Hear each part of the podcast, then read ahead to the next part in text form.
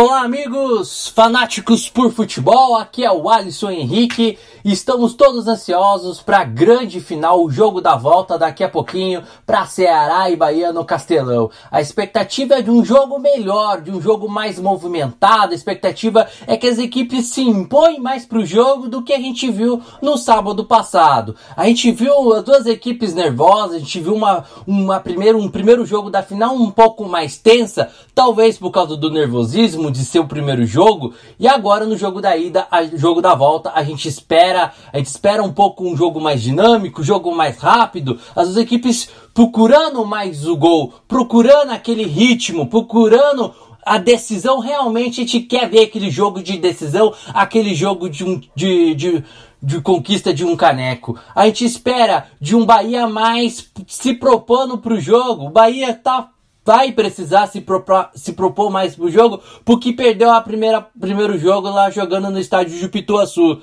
Sim, perdeu de 1 a 0 pro Ceará, com o gol do Jael. Mas nesse jogo, nesse jogo, o Bahia vai ter que fazer um jogo dinâmico, vai ter que fazer um jogo inteligente talvez se lançar para frente com intensidade, não é a ideia ideal, mas sim ter uma marcação mais aforçada, ter um meio de campo mais reforçado, uma organização mais mais dinâmica nesse, nesse meio de campo. Você tem um trio de ataque muito bom da equipe do, da equipe do Bahia. Saber utilizar a triangulação para incomodar mais a zaga da equipe do Ceará, que pouco fez no jogo passado, na, no, jogo, no jogo da ida.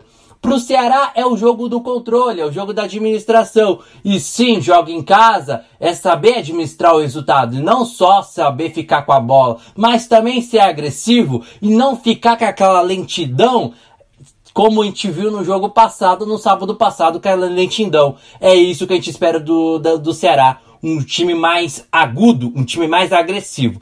A expectativa é de um ótimo jogo. A gente vai acompanhar tudo aqui na MF. É daqui a pouquinho você vai acompanhar aqui com a melhor equipe aqui da MF. Você vai acompanhar essa grande decisão. O Ceará tem a vantagem, mas o, o placar ainda está em aberto. Lembre-se, você só acompanha tudo aqui na MF. Não esqueça de sempre está acompanhando a gente nas nossas redes sociais, nas nossas mídias sociais, no, tanto no Twitter, no Facebook, no Instagram e no YouTube e principalmente no nosso site. Entre lá, participe com a gente e, e a, gente, a gente vai se conectando sempre, deixando você muito mais informado. Um grande abraço e até a próxima, torcedor!